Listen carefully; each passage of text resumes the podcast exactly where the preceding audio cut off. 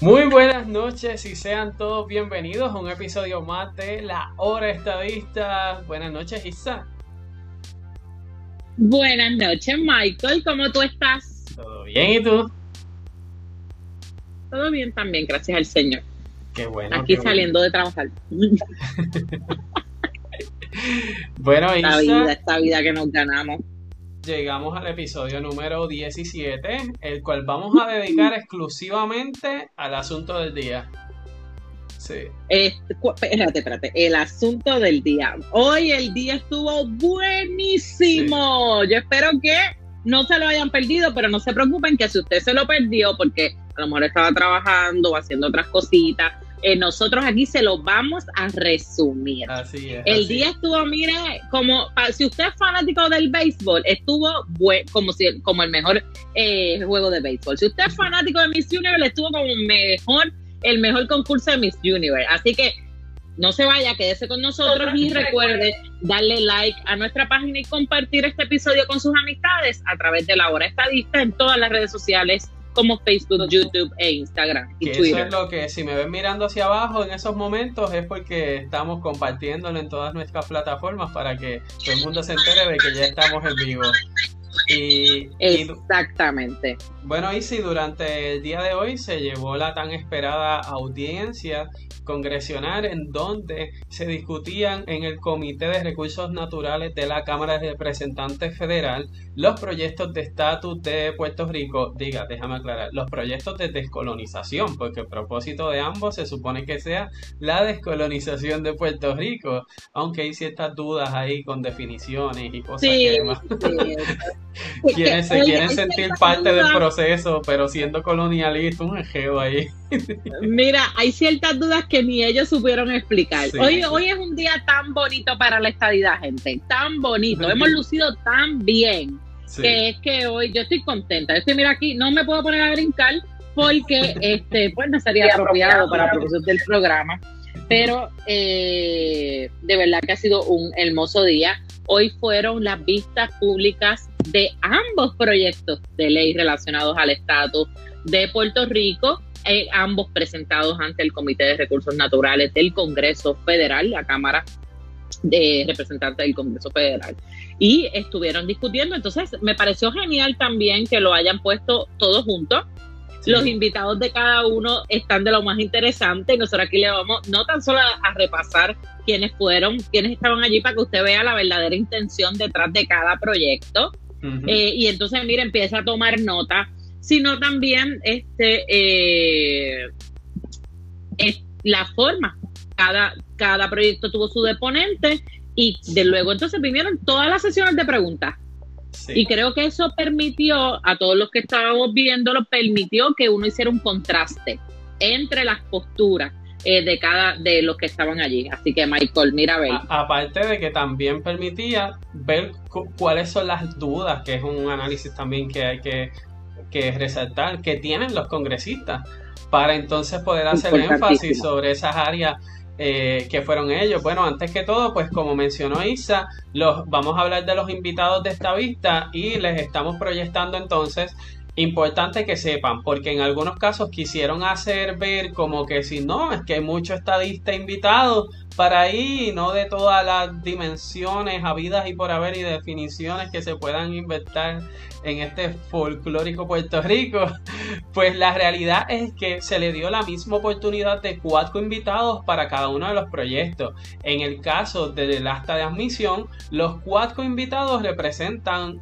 eh, eh, quienes respaldan esa acta de admisión como Estado. Pues los cuatro resulta que son estadistas. Lo importante es destacar las diferencias de cada uno de ellos. En primer lugar, vemos que está el gobernador de Puerto Rico, gobernador Pierluisi, quien obviamente es el, el funcionario de mayor jerarquía electo por los puertorriqueños.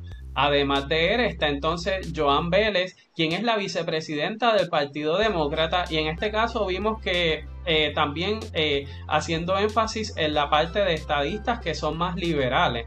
Y entonces como que su contraparte, así por lo menos lo vi yo en el sentido de José Fuentes, el secretario de Justicia de Puerto Rico, eh, quien entonces como que representaba más hacia el área de, republicano y de conservadores, mientras que para los aspectos relacionados a derechos y la constitucionalidad de los proyectos, invitaron a la doctora eh, Cristina Pons, quien fue la mejor, para mí, la MVP de, esta vista. Súper brutal. Sí, quien es profesora de Derecho en la Universidad de Columbia. Y entonces por el proyecto de autodeterminación o llamada autodeterminación, invitaron al ex gobernador Aníbal Acevedo Vilá.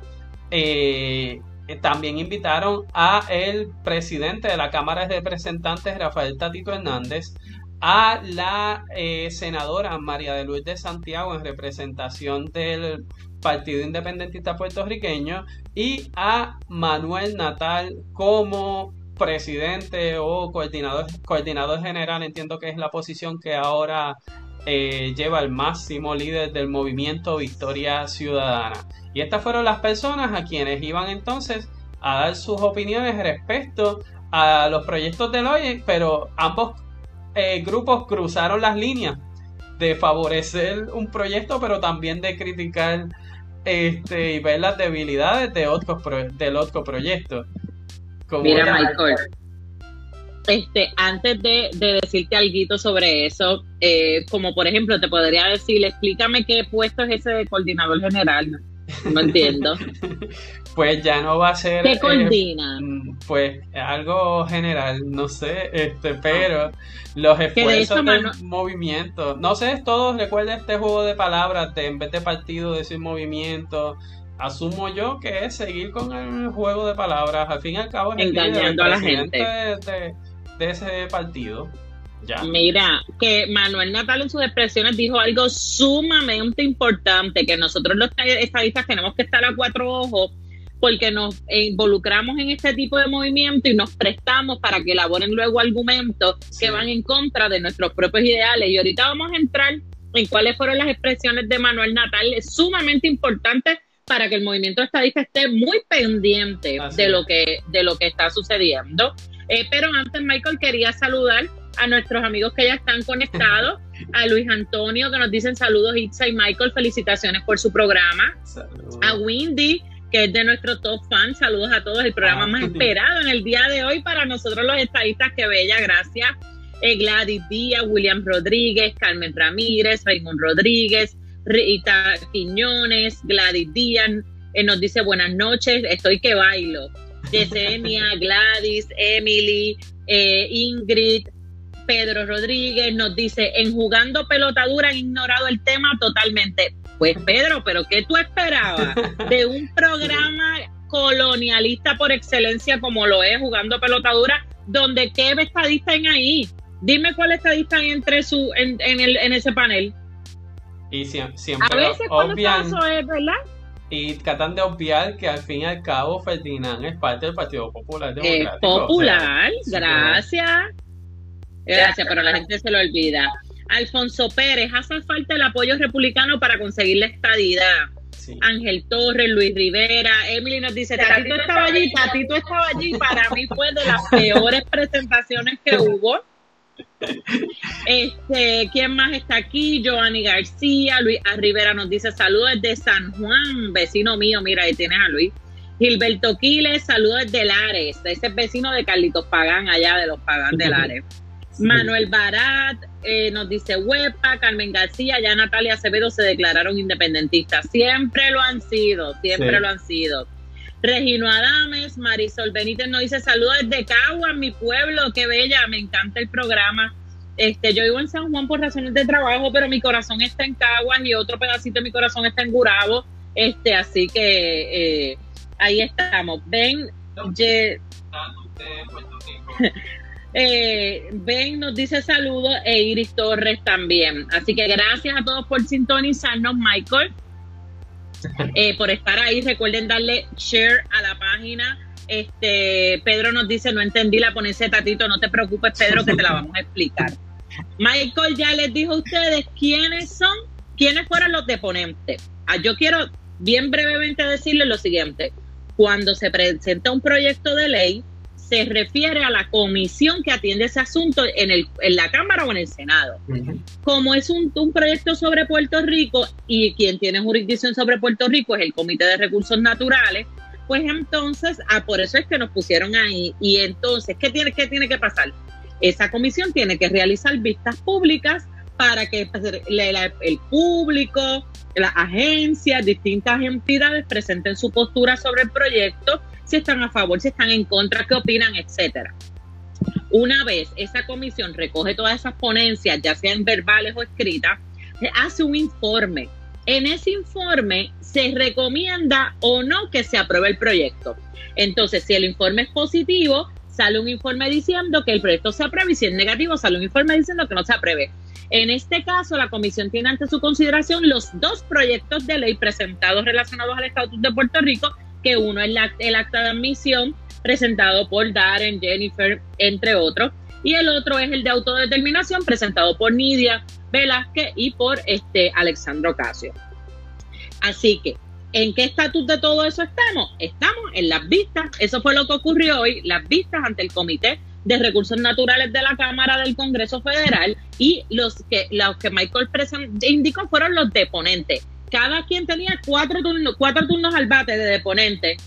Y ustedes oyeron todos los nombres que presentaron a favor de la admisión, ¿verdad? De cuando, si usted es estadista y tiene dudas de si el pro, perdóname, de la autodeterminación, si usted, usted es estadista y tiene dudas de si el proyecto de autodeterminación apoya o no la estadidad, usted sabe que gente no la apoya. Díganme un solo estadista que invitaron a hablar de, de ese proyecto, ni para disimular tan siquiera. Pero anyway, vamos Michael, vamos, que hoy mira, tenemos tema para hablar como cuatro horas. Siguiendo la línea explicativa de Isa, pues eh, cuando se radicó el proyecto del acta de admisión, saben que la oposición lo que decía era, eso no iba para ninguna parte. Pues mira, ya fue para una parte. Y es que entonces el congresista que preside la Comisión de Recursos eh, Naturales, Raúl Grijalba, pues decidió celebrar esta vista. Y es importante señalarlo a él, quien en todo momento durante la vista no quiso entrar en estos dim y diretes. Y él mismo en el comunicado ya había dejado saber que iba a tratar de mantener la parcialidad, o sea, sin parcializarse a ninguno de los dos proyectos y darle un trato igualitario a ambos. Por eso decidió hacerlo en, en conjunto y permitir que todo, se, todo el mundo se expresara. También es importante resaltar que él informó que le solicitó al Departamento de Justicia Federal este, que evaluaran ambos proyectos Así que asumo que en algún momento dado también se va a estar hablando sobre qué determina el Departamento de Justicia Federal en cuanto a la legalidad de los procesos establecidos en ambos proyectos y la constitucionalidad. En cuanto a la acta de admisión, no tengo ningún problema si ya eso pasó o van a decir que es inconstitucional. ¿Tú te imaginas? El proceso que utilizó Alaska, Hawái era inconstitucional y lo vienen a decir ahora. no, entonces yo quiero escuchar al Departamento de Justicia hablando sobre la constitucionalidad de la libre asociación como una opción. o sea, eh, eh, es que te digo, Mira, eh, han barrido el piso con el proyecto de acta admisión, de autodeterminación, sigo confundiéndome, perdónenme. Yo te digo una cosa, si esto fue un si esto fuera un juego de baloncesto, yo te tendría que decir, yo no sé nada de deporte y sigo haciendo, usando ejemplo de deporte, que el equipo pro estadidad se coordinó, se organizó y jugó la defensiva y la ofensivamente la jugó perfectamente y, o cogieron por sorpresa los de la autodeterminación o no se organizaron o simplemente no tienen no tienen argumentos ni siquiera para eso. Mira, yo quiero, es que qué pena que se haya acabado y no nos haya dado break de hacer clips cortes de los videos para que usted escuchara cómo esas contestaciones. Era como que o sea, no, no tenían ni contestación para algunas de las preguntas de eso, pero dale. La primera, quien comenzó, vamos a hablar de Jennifer González. En el sentido de que ella pues tuvo una eh, extraordinaria labor en el sentido de ser introductoria sobre los retos del estatus actual que es insostenible, que nos mantiene rezagando a los puertorriqueños, que el 44% de los habitantes vive bajo los niveles de pobreza y siguió dando esas características que es importante que todos los congresistas sepan que los ciudadanos estadounidenses que vivimos en Puerto Rico, pues estamos totalmente rezagados en el sentido no solo de que no tenemos representación ni voz ni voto, sino también de las consecuencias de, de la desigualdad en el pareo de fondos, de asignaciones eh, que tenemos que nos tienen bajo un nivel de pobreza y que hay que resolver el problema del estatus. que Y obviamente también eh, reseñó la parte de, que como ciudadanos hemos servido a las Fuerzas Armadas y que nunca se nos ha eh, permitido la participación en la toma de decisiones. Fácilmente pues se decide nuestro presidente junto a los congresistas qué es lo que va a hacer para eh, implementar o para llevar a cabo una guerra. Ahora mismo estamos viendo las situaciones de la retirada de, Afganistán o lo que vaya a pasar, mm. cualquier tipo en la historia de Estados Unidos. Puerto Rico siempre ha participado defendiendo a la bandera de Estados Unidos y nuestra democracia como ciudadanos estadounidenses, pero nunca hemos tenido ese poder para poder votar por el presidente y comandante y jefe. Y pues es importante toda esa parte que habló Jennifer González en el sentido de, ser lo introductorio. Se nota que su responsabilidad, como bien dice Isa, todo esto estaba como estratégicamente quién iba a hablar de qué. Y la parte de Jennifer González fue la introducción de por qué era importante el acta de admisión para Puerto Rico. Estuvo buenísimo, Michael. Yo tengo que decirte que esa primera parte me la perdí porque estaba este, trabajando. Y aunque traté de coordinar la sí, la hora fue mala, la hora fue mala. Sí, fue como complicada, pero yo lo que hice fue que moví la hora de almuerzo para más tarde, para entonces poder ahí sentarme a, escucharlo. Eh, así que esas primeras cuatro eh, personas introductorias, que estuvo Raúl Grijalva, estuvo Jennifer, estuvo Bruce, Westerman y tuvo Nidia que me las perdí. Yo lo cogí cuando estaba hablando eh, Pedro Pierluisi. Así que esa te la voy a dejar a ti para que tú sabes. pues mira. Me ayuda celestial. sí. Pues luego entonces pasó a hablar, en este caso Jennifer fue la que lideró a los republicanos durante la vista. Por eso también veían que ya tenía más participación, aparte de que, pues, para también explicarle, cuando llegan rondas de preguntas, puede un, congresista delegarle su turno a otro congresista y eso fue lo que también se nota que previamente muy bien coordinado, pues tuvieron ahí la oportunidad de entonces hablar. Estoy buscando a ver si tenía la foto de Bruce. No la tengo para que lo vean. Pues entonces, lo importante de él, que fue el próximo. Eh, él dejó saber, él hizo un resumen sobre la historia desde la adquisición de, de Puerto Rico por parte de Estados Unidos eh, de, recalcó lo de que no se ha solucionado el problema de la colonia. Toda esta cosa es importante porque entonces la mente de esos congresistas es que eh, lo que pasó aquí con el LL y todo ese engaño, ellos lo tienen bastante claro de que seguimos siendo un territorio de Estados Unidos y que hay que resolver esa situación. Que además de esto, eh, dejó saber que el plebiscito fue una pregunta sumamente sencilla de si estás a favor de que Puerto Rico se admita como Estado, sí o no, y que los resultados fueron a favor de la estadidad. Eh, dijo que estaba preocupado por el proyecto de autodeterminación en la parte de que le permite a los puertorriqueños elegir algo que no esté contemplado en la Constitución de Estados Unidos.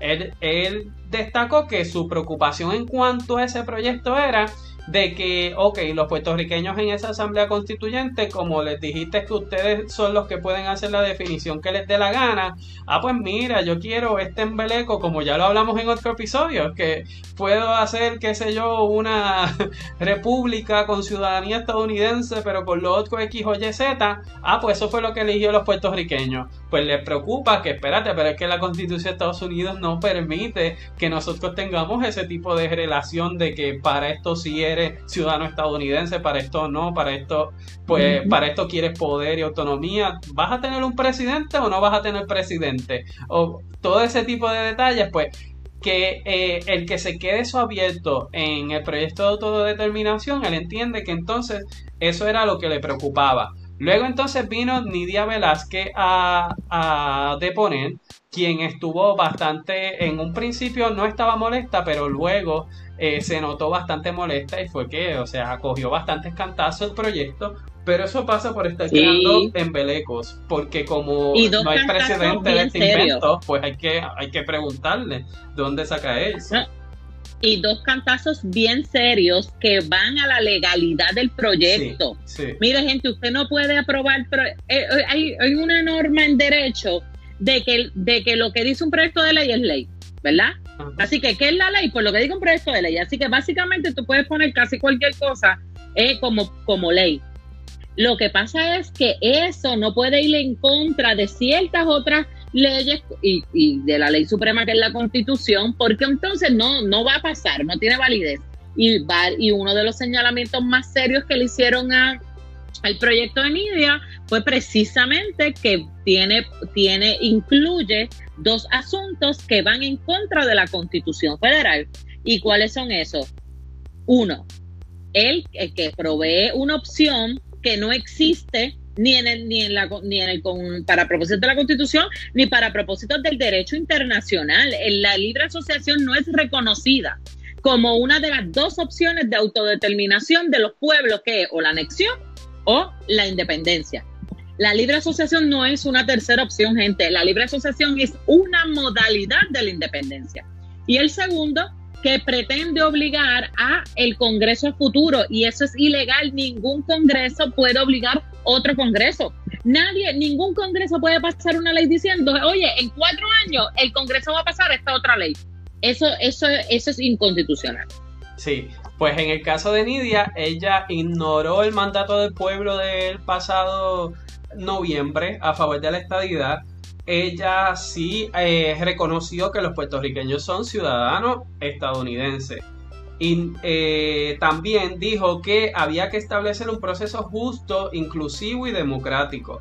Que eso del acta de admisión es algo simplista, que no se debe de apoyar eso de sí o no y ya, o sea, parece que Nidia Velázquez no conoce cómo se hicieron estados los territorios, que no hubo ningún proceso así de este embeleco, que el proceso es preguntarles a ver si quieren ser parte de, la Unión o no pues ella ahora pues entiende que, no sé, esos estados tampoco deberían de ser entonces estados porque tuvieron su eh, proceso simplista.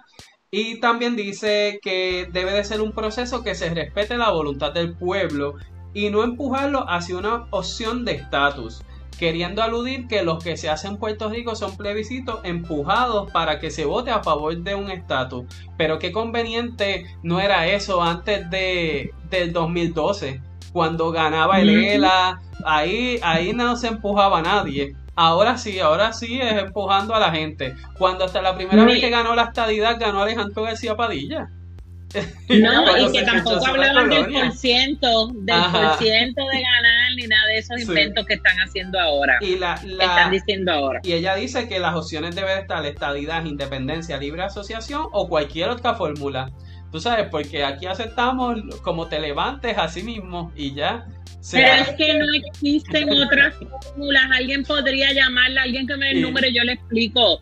No existen otras fórmulas que no sean anexión, que es la estadidad, o la independencia. Y de hecho, aunque la, eh, la, libre asociación es una modalidad de independencia, no podemos tampoco nosotros tener la mentalidad que vamos a pasar de colonia a la libre asociación, no, pasamos de la colonia a la independencia, nos estructuramos como un gobierno independiente y una vez estemos estructurados es que podemos hacer un, acuerdo con otra nación, que puede ser Estados Unidos o cualquier otra. Y muy importante, si fuese con Estados Unidos, en ese momento, si ellos les da la gana, no hago ningún pacto, si no me conviene, pues no lo hago, porque tengo que hacerlo? Exactamente. Ajá.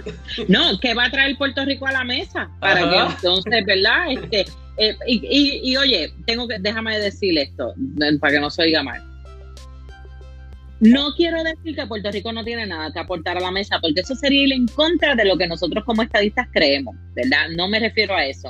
Me refiero a que el movimiento independentista ha sido incapaz de elaborar una narrativa donde diga, este es el proyecto de la independencia.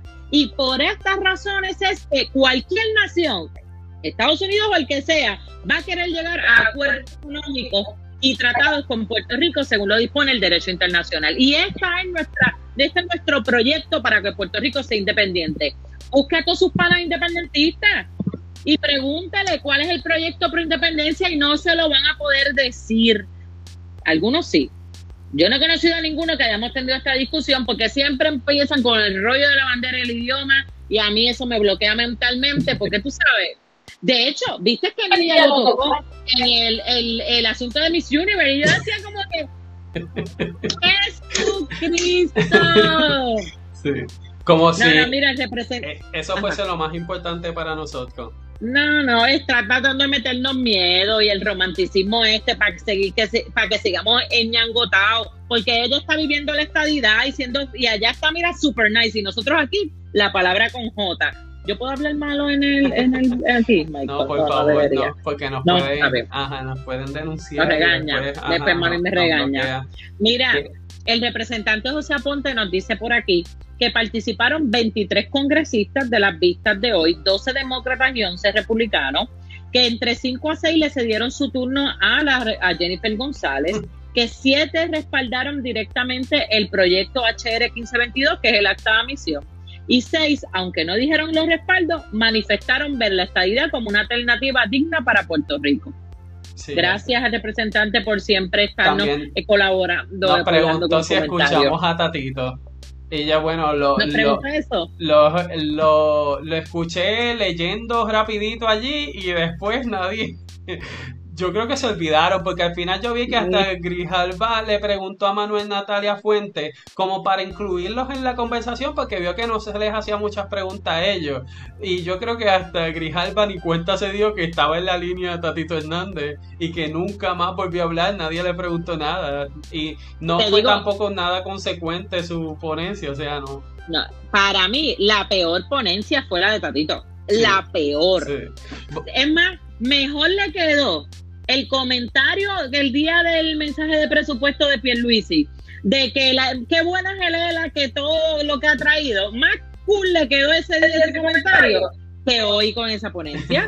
Pero es que eso pare, era como una cosa extraña. Pero Michael, vamos a entrar a la ponencia porque mira, nos entretenemos hablando primero, aquí decimos. El, primero fue el gobernador Pierluisi. Yo tengo que reconocer que, o sea, yo no soy fans de la oratoria de Pierluisi y a mí me encantó hoy. Me encantó el discurso que llevó a cabo hoy y cómo, porque iba directo, no solo era como que, ok, ya Jennifer dio los argumentos concretos, introductorios sobre la importancia de la estadidad para Puerto Rico. Pues ahora yo tengo que persuadir en la mente de cada uno de estos congresistas. Iba dirigido hacia eso. Y eh, eh, en esas partes me encantó. Me gustó cuando habló sobre la parte de que eh, hicieron, hubo campaña por el no a la estadidad, o sea, quiso recalcar también que sí hubo la representación de todas las partes, porque el que no apoya la estadidad, estaban todos juntos en el, en el no y que ahora buscan, ahora que perdió el no, pues entonces buscan cambiar el proceso como para volver a empezar de nuevo.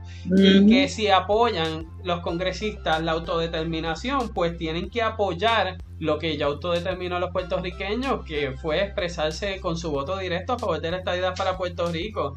Y les exhortó que los miembros del Congreso eh, en un momento dado se pararon del lado correcto de la historia para darle el voto a la mujer y a los afroamericanos.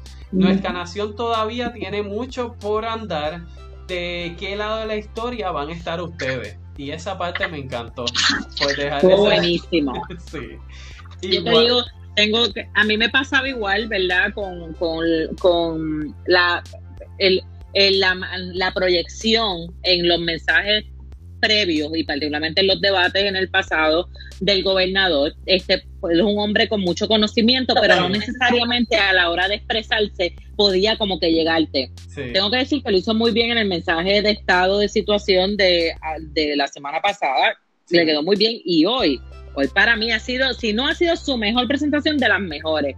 Eh, y él y era con y aparte de la deferencia que le dieron el resto de los miembros allí que lo reconocían su presencia y cuando estaba en el comité tal y qué sé yo qué este verdad eh, él lo hizo muy bien. Sí que es importante ahí destacar también el mensaje que lleva la oposición relacionado a que no, allá nadie le hace caso a Jennifer, nadie le hace caso a Pierluisi, no, ellos van para allá nada más a farandulear y no hacen nada. Pues resulta que durante la vista, cada vez que iba un congresista a hablar, lo primero que hacía era saludar a su pasado compañero Pierluisi y hablar uno con tu anécdota que más adelante las mencionaremos y todo, cediéndole turnos a Jennifer González porque entendían que ella es la voz electa por el pueblo puertorriqueño en el Congreso y que antes de ellos hablar, quien tiene que hablar es Jennifer González. Y se, se vio y se notó ese contraste del mensaje que lleva la oposición acá a los puertorriqueños, pero sin embargo todo el respeto fue hacia ellos.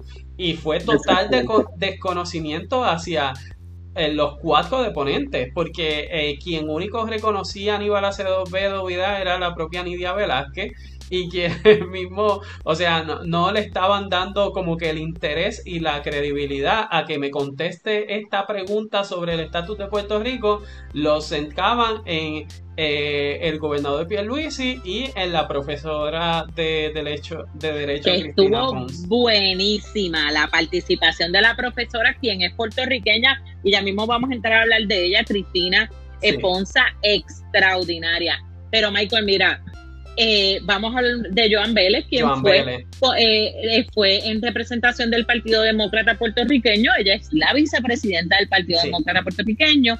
Y en su, en su posición, que me encantó, te digo, cuando empezó hablando de que ella lleva la vida luchando por los derechos civiles y de toda su trayectoria luchando por la comunidad LGBTT, eh, tengo que decir que a mí se me hace complicadito el, mencionar el Q, me quedo que siempre hasta eh, ¿verdad? Así que me disculpas por eso pero Joan yo creo que hizo, presentó un aspecto, ¿verdad? Le dio, es que yo, esto tuvo que haber sido organizado, Michael, porque es que cada uno cogió un aspecto distinto y lo trajo y lo fue ganando según iban hablando. Joan mencionó que negarle la igualdad a más de 3.2 millones de estadounidenses que viven en Puerto Rico es la mejor afrenta, eh, a la democracia de Estados Unidos, lo peor que podemos hacer. Eh, que el gobernador y ella son ciudadanos de segunda clase porque viven en Puerto Rico, mientras que el resto son ciudadanos plenos. Y en algún punto, no recuerdo quién fue, mencionó que era increíble que la ciudadanía fuera determinada por el zip code. Sí, O sea, eso, a mí me pareció genial, Juan, ¿verdad?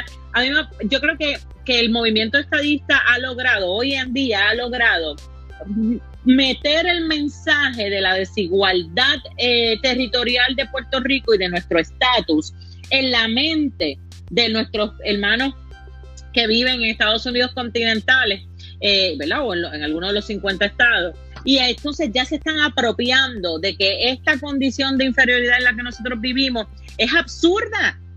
No hay razón alguna por la cual este, tener la condición que vivimos. Joan también mencionó que, quiere hacer, que quieren hacer caso omiso al eh, proyecto de quieren hacer caso omiso a la autodeterminación en una elección democrática, porque dicen que el referéndum no fue, allí salieron hablando, en preguntas le hicieron a Aníbal que si, que si, y Aníbal salió que si ningún otro miembro de la Cámara participó de ese proyecto, y bueno, un llorado, una cosa, ¿sabes? y que el proyecto eh, de autodeterminación está ofreciendo alternativas fuera de la estadidad. Así que yo creo que, este, de nuevo, eh, a mí me encantó mucho la participación de Joana, a quien le tengo muchísimo cariño, eh, ¿verdad? En su carácter personal. y creo que, este, creo que lo hizo muy bien. Me encantó ver una mujer allí deponiendo a, ella y a la profesora, ¿sabes? kudos, como dicen por ahí, un stand innovation, ¿verdad? Eh, José Fuentes, que es el siguiente que habló después de, de Joan, también, de brutal. Yo no lo lo había escuchado hablando antes y no lo conocía, pero me fascinó. El hombre ha dado allí una cátedra y de la historia, de los proyectos de referéndum, de los proyectos presentados en el Congreso, de la situación de Puerto Rico, que aquello fue magistral. para todos los que no sabemos, hay un montón de cosas que yo no sabía, pero a usted con escuchar esa partecita de nada más va a aprender tanto sobre la, esta, esta trayectoria de tratar de resolver el estatus eh, político de Puerto Rico, que estuvo fenomenal. Empezó diciendo que hace 23 años testificó sobre el mismo tema. ¿Cómo puede ser posible que hace 23 años tú vienes hablando de la misma cosa? Este mencionó también que el primer paso, si desean permanecer como un territorio, y la respuesta era sí, en su momento. En un momento dado, uno de los plebiscitos preguntamos, ¿queremos quedarnos como estamos? ¿Y qué contestó la gente? No. Sí, y él aclaraba que eso desde hace 23 años se pedía que se hiciera por el hecho de que entonces, ah, si los puertorriqueños dicen que queremos seguir siendo colonia, ah, pues está bien, seguimos igual y se lo preguntamos periódicamente para que se vea que como una nación democrática le estamos dando a ellos la oportunidad y ellos quieren seguir siendo una colonia de nosotros. Ah, pues fine, el día que quieran cambiar eso, que pasó en el 2012, cuando Puerto Rico entonces votó que no quería seguir siendo una colonia, pues entonces había que moverse a resolver el estatus de Puerto Rico entre las alternativas de estadidad o independencia. así mismo. Y que entonces que esas son las alternativas de estatus desde Reagan y que para qué creen una asamblea de estatus si ya eso está definido. Exacto. De todos estos procesos, dice, mira, desde hace 23 años estamos hablando con el Congreso, los puertorriqueños se han discutido, hay informes desde Reagan en donde ya está definido qué significa la estabilidad, qué significa la independencia, qué significa la modalidad de la libre asociación y que el ELA es el estatus territorial actual. Eh, que ya para, para qué nos reunimos. Que en esa parte yo lo que entiendo es que en realidad quienes deben de hacer una asamblea es Nidia Velázquez, por lo que vi, Aníbal, eh, José Luis Dalmau, Tatito, se tienen que reunir porque tienen que ponerse de acuerdo en que, que, que el ELA mejorado no existe y que la libre asociación es parte de la independencia. Pues ellos sí tienen que educarse, ellos sí tienen que hacer su asamblea y poder educarse sobre el tema porque parece que lo desconocen. Y es ahí en donde yo pienso, pues contra, a lo mejor pensarán ellos que los estadistas estemos en la misma posición de ellos, que no están educados o algo así, cuando la estadidad es solo una. O sea, es la igualdad con los demás estados. Y hay 50 ejemplos en Estados Unidos de lo que representa la estadidad. Y todos tenemos familiares que viven en esos estados que, o sea, aparte de la educación política y social que nosotros tenemos sobre el tema de estatus durante tantos años y aquellos que hemos crecido con este tema toda la vida, pues aparte de eso, también tenemos unos familiares que nos brindan el ejemplo de qué es lo que pasa en cada uno de los estados, como para que, que quién en qué asamblea me va a tener que volver a repetir lo mismo, porque la definición de la estadidad no hay forma de que sea otra. La definición de la independencia no hay forma de que sea otra. Ah, que luego de la independencia hay que ver qué modelo vamos a hacer o whatever. Pues eso es otro paso. Pero primero tenemos que votar por la independencia. Eh, gracias. Pero esa no es la discusión que quiere tener el Partido Popular Democrático, porque a ellos no les conviene que en una papeleta diga, le digan a Puerto Rico este, que si quieren ser independientes, porque oye, la libre asociación viene después. Votamos por la independencia primero, que aquí está claro que la independencia tiene muy poco apoyo, ¿verdad? Y, y, y, y Carlos, y Carlos, Y Luis Dalmao no puede decir que los votos que él sacó son, son votos pro independencia porque él. Ah, Juan Dalmau, ay padre, le cambié el nombre de nuevo. Luis. Luis. Yo estoy pensando en Luis. Ay, Dios mío. Mira, entonces, no puede decir que el voto por él es un voto apoyando la independencia, primero porque él no hizo campaña por la independencia de las elecciones. Y segundo, porque él, porque así estaba clarito. Esto él toda su campaña fue pro, por la administración. La administración no tiene que ver con estatus, bla, bla, bla, bla. Que de hecho, ¿por qué crees que no estuvo aquí representando al PIB? Porque quiere seguir siendo la imagen de candidato a la gobernación para todo el mundo, para todo esto cool de los jóvenes y no verse representando la independencia. Vamos a poner a María de Lourdes allá. La excusa, ella es la funcionaria electa. Eso es lo que yo pienso le quedó bien, oye. Hay que reconocerle que la movida fue una buena movida. Pero ¿sabes no se compromete. No, no somos unos zánganos tontos que nos van a dormir con, con estas estrategias eh, tontas. No, no. Los estadistas vamos de frente. Y yo respeto más a la gente que es independentista y lo acepta así que los que andan por ahí escondidos y mira, porque son, son, son, unos cobardes. Mira, entonces Michael entra en el de Cristina, que yo sé que está loco por entrar en el de ella, que te digo que, que estuvo espectacular. Sí, este, esta fue la parte y, y, yo creo que fue, o sea, la parte hasta a propósito de ponerle a ella concluyendo los deponentes a favor del proyecto del acta de admisión y fue entonces la doctora Cristina Pons quien ella en primera instancia dejó saber que ella nació en Puerto Rico, que ella estudió en Puerto Rico y que su idioma natal es el español. Y luego de eso entonces pasa a dejar saber que en Puerto Rico ya se rechazó, se, se rechazó el estatus territorial, lo cual nos brinda entonces el que el gobierno federal tiene que hacer algo para resolver el problema, porque ya el pueblo de Puerto Rico dejó saber desde el 2012 que no quiere seguir en el estatus colonial actual. Ella dice que ya apoya el acta de, de admisión y que esto no significa únicamente que automáticamente Puerto Rico se va a convertir en un estado, porque el acta de admisión te permite la alternativa de que la gente al final vote si estás a favor de este ofrecimiento que te hace el gobierno federal o si entonces está, lo rechaza y no quiere ser Estado.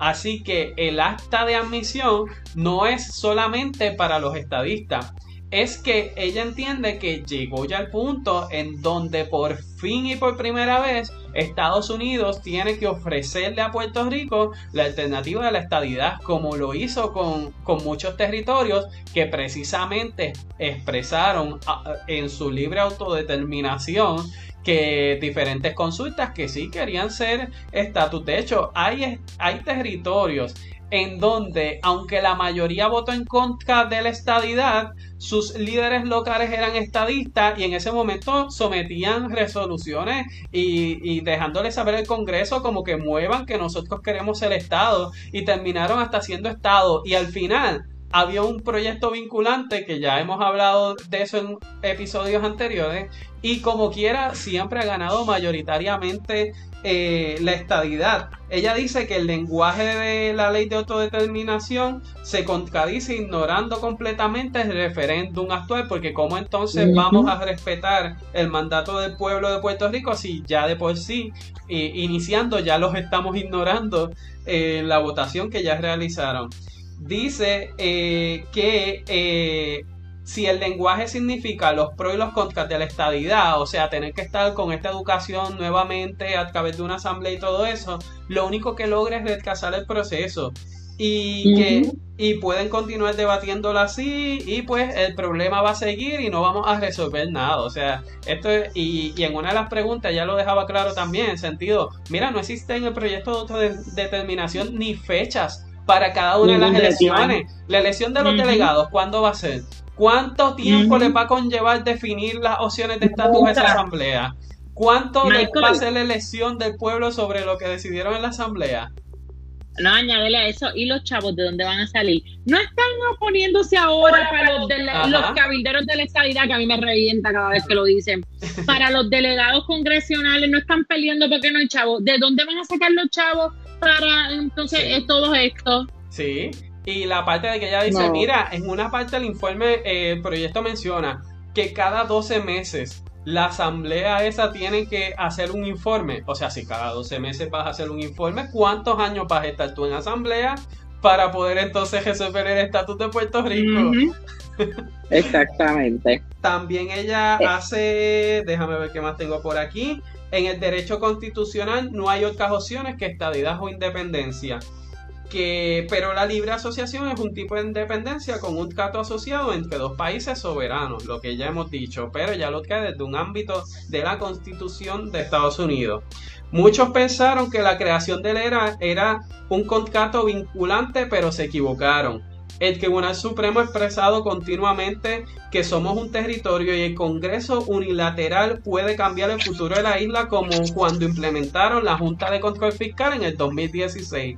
Lo único para decidir es estadidad o independencia. No necesitan una invitación del Congreso para esto, sin embargo, jamás se le ha ofrecido la estadidad y son los, y son los puertorriqueños los que la han solicitado. O sea, si las dos alternativas que ofrece la Constitución de Estados Unidos es estadidad o independencia. Ah, para la independencia no necesitan el consenso del Congreso de Estados Unidos si quisieran solicitarla. Pero eso no es lo que han solicitado. Lo que han solicitado es que quieren ser parte de, de Estados Unidos. Pues por ende, ahora el próximo paso es el acta de admisión, en donde es el ofrecimiento formal del Congreso de Estados Unidos a que Puerto Rico, si desea sí o no ser Estado. Exactamente, mira, y yo te diría, si estuviéramos en un juego de, voleibol, Michael, Jennifer y Pierre Luis estaban ahí, tú sabes, como que se la tiraban, y luego vino esta mujer y ha dado ese, ¿cómo es? killing es que se llama cuando tú haces así y la pasas para... En el español es quileo. Esquile, ah, pues mira, y ha quiliado, no sé si es así, esta bola para el otro lado de la cancha. Que eso era como que ¡wow! le dio, en, ese, en, ese, idioma sería, le dio un peluche a, a Nidia Velázquez. Un ah, peluche es ah, cuando pues la persona quilea y tú la vas a recibir, pero entonces te da en la cara o, y no le pudiste dar en la mano a la bola. Pues te hicieron un ah, pues peluche. no, pues no sabía eso. Y la sesión de preguntas, la voy a decir ahora, Michael, porque mira la hora que es, nosotros no hemos hablado todavía de los exponentes de la autodeterminación. Pero la sesión de preguntas de Jennifer, de contésteme con sí o no, eso le quedó, eso era como que, pa, pa, coger ahí una garnata, y cada pregunta era una garnata. Te digo una, o una bofetada o una galleta, dependiendo de donde usted esté, en Caguas decimos garnata. Y este, el magistral magistral. La Jennifer empezó a hacer una serie de preguntas a la profesora, donde tenía que contestar con sí o no, y la profesora era ahí super sharp. Jennifer decía y enseguida, oye, que cuánto se burlaron y fastidiaron la pita a la oposición con el inglés de Jennifer, y allí, mira, habló súper bien, déjame decirte. Sí. muy, muy, muy bien, estuvo bien bueno la computadora de Michael decidió apagarse porque ella está igual que yo y no quiere hablar de este tema. Pero vamos a cumplir con nuestro deber ciudadano de dejar claro que aquí los estadistas hoy nos robamos el show, lo hicimos salvajemente. Y aquí estamos de nuevo, mi gente. Vamos eh, también a hablar. Emily, dice que eso fue Aníbal y Teresa dice que el tema está tan caliente que se calentó el programa. Exactamente, mira, y la, y la, eso fue Aníbal que nos viró el vaso en, la computadora. Ay, a mí estos chistes mongos míos a mí me divierten tanto, Dios. Pero no vamos a hablar solamente del proyecto de la autodeterminación, gente, así que importante que esté con nosotros porque vamos a la sesión de preguntas que si usted creía que el tome y dame fue solamente en los de, en los deponentes, déjeme decirle que no, que en la sesión de preguntas, mira, ha, sido una danza coordinada. Con, con, estamos hablando del quileo y el peluche y todo ese tipo de cosas. Eso ha sido un toma, no fue un toma y dame porque no, no, no fue, fue un abuso, tú sabes, fue como que le dieron tan y tan duro al proyecto de autodeterminación que definitivamente yo entiendo que no debería estar pasando a mayores. De hecho, lo que quiero es resaltar un punto de cada uno que es importante que los estadistas sepan.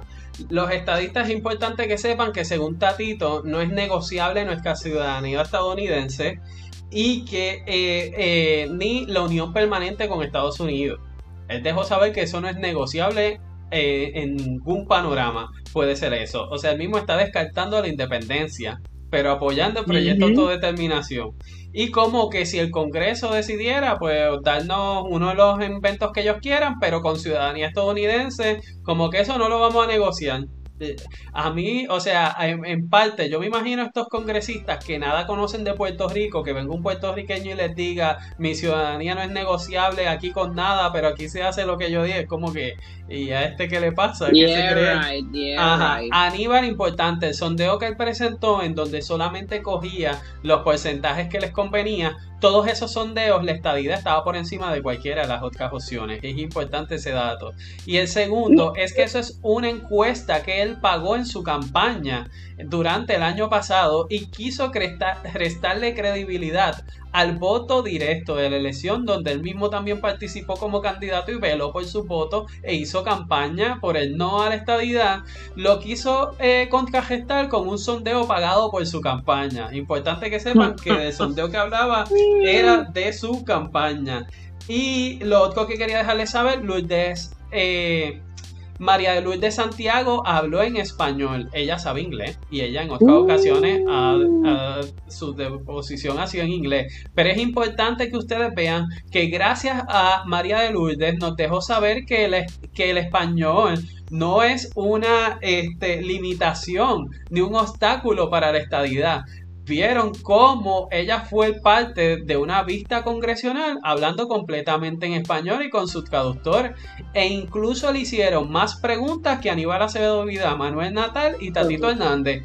Por ende, su ponencia en español. Juntos, no, ajá, no, juntos, esos tres juntos. Su ponencia en español tuvo más importancia que la que hicieron los demás, Aníbal Tatito y Manuel Natal, en inglés. Por ende, es importante que los estadistas sepan que María de Lourdes es un ejemplo hoy de cómo el español no es un impedimento para los procesos federales. Así mismo es. No, y que, y que dejó claro que lo que procede es la descolonización de Puerto Rico.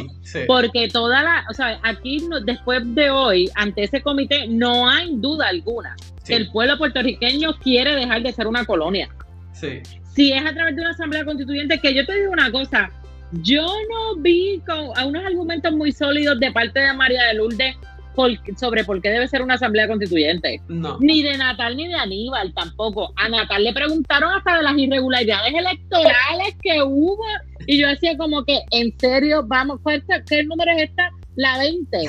La decimosegunda vez. que fue ni, Velázquez quien trajo el tema porque se vio en un momento dado un proceso de desesperación en donde era tanto los cantazos que estaba recibiendo el proyecto de autodeterminación desde aspectos legales y constitucionales como trajo la profesora Cristina Pons, pero también parte de derechos civiles del gobernador electo por el pueblo puertorriqueño, de la eh, eh, comisionada, o sea, la delegada por el pueblo de Puerto Rico para representarnos en Washington DC, Jennifer González, y que entonces también empezamos a una avalancha de congresistas que, como nos comentaba el representante José Aponte, fueron en apoyo hacia la estadidad, en apoyo hacia el proyecto de acta de admisión y quienes estaban a favor del proyecto de autodeterminación lo estaban como en esta ambigüedad de que como que si pareciera que que sí, suenan bien bonitos, de que la autodeterminación, si es verdad, ellos tienen que decidir pero como que si desconocían del tema y procesos que ya se han llevado a cabo de, autodeterminación. Yo veía como que si quizás estos congresistas hoy se dieron cuenta de que auspiciaron un proyecto a base de engaño, de que suena bonito, de que los puertorriqueños eh, lleven a cabo una autodeterminación y que hay que lograr que, puedan descolonizarse a través de la alternativa que, que elijan los puertorriqueños. Pero que entonces al, ver todas estas ponencias, lo que estaban viendo, espérate, pero es que ya estamos un paso más adelante. Los puertorriqueños ya dijeron que no al estatus colonial, los puertorriqueños ya eh, votaron a favor de la estadidad y ahora pasa el proceso del acta de admisión y el, ofrecimiento de estadidad del Congreso de Puerto Rico, que es como que la parte en sentido, porque también la parte de la autodeterminación de ese proyecto que muchos periodistas y lo podrán a, eh, ver hoy, que en Twitter hay varios de ellos hoy que están con este dilema de por qué el estadista está en contra de ese proyecto, que a lo mejor pudiese llegar a tener y llegar más lejos que el del acta de admisión. No, porque resulta que no es que nos lleva más lejos, es que nos retrasa volver a comenzar lo que ya hace décadas estamos adelantando. Entonces, no nos está solucionando el problema de estatus. Y es ahí la raíz del problema de eso. Porque si es que me estás estableciendo que las definiciones las vamos a poner aquí porque las estamos estudiando en el Congreso, en este comité, y vamos entonces a poner aquí las definiciones y vamos a establecer la fecha de cuándo va a ser y con qué fondo y quién lo va a pagar. Eh, a base de esas definiciones, que es lo que dice el pueblo de Puerto Rico. Y vamos entonces, ese resultado tenemos hasta fin de este año, el año que viene, para que este mismo Congreso tome medidas sobre... No, nada de eso lo establece, eso lo establece el proyecto de acta de admisión de Jennifer González y Darren Soto.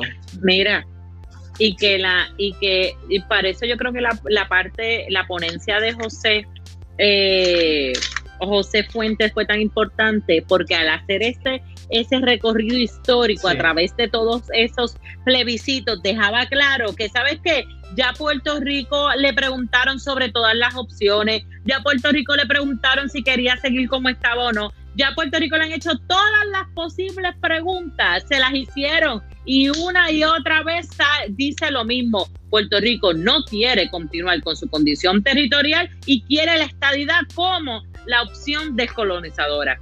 Y eso está claro y es hora de que este lo, eh, lo, lo, digamos de esa manera. Mira, Michael, vamos a entrar a lo que Natal dijo. podemos ignorar todos los temas porque no dijeron mucho, muchísimo. Aunque yo te digo, a mí la de María de Lourdes no me disgustó porque es descolonizada. O sea, María de Lourdes es la, más honesta y diciendo que ella quiere la independencia. Sí, obviamente saben, eh, el discurso fue el mismo de siempre, en el sentido de que de Puerto Rico es la víctima y el victimario es Estados Unidos y hay que descolonizarnos y ser independientes porque tienen esta nación esclavizada y todo lo que nos pasa es culpa de ustedes. El mismo discurso de siempre, pues fue el mismo discurso que ella llevó a cabo allí. Pero Manuel Natal, ojo estadista y ojo con Manuel Natal y ojo con el movimiento Victoria Ciudadana. Allí Manuel Natal que nos dijo que es el único, el único partido que incluía personas de las tres opciones. Que para empezar no existen tres freaking opciones descolonizadoras, ¿sabes? Existen dos. Pero bueno, el único que tiene de las únicas tres opciones. ¿Y por qué tiene esta lista del movimiento Victoria Ciudadana?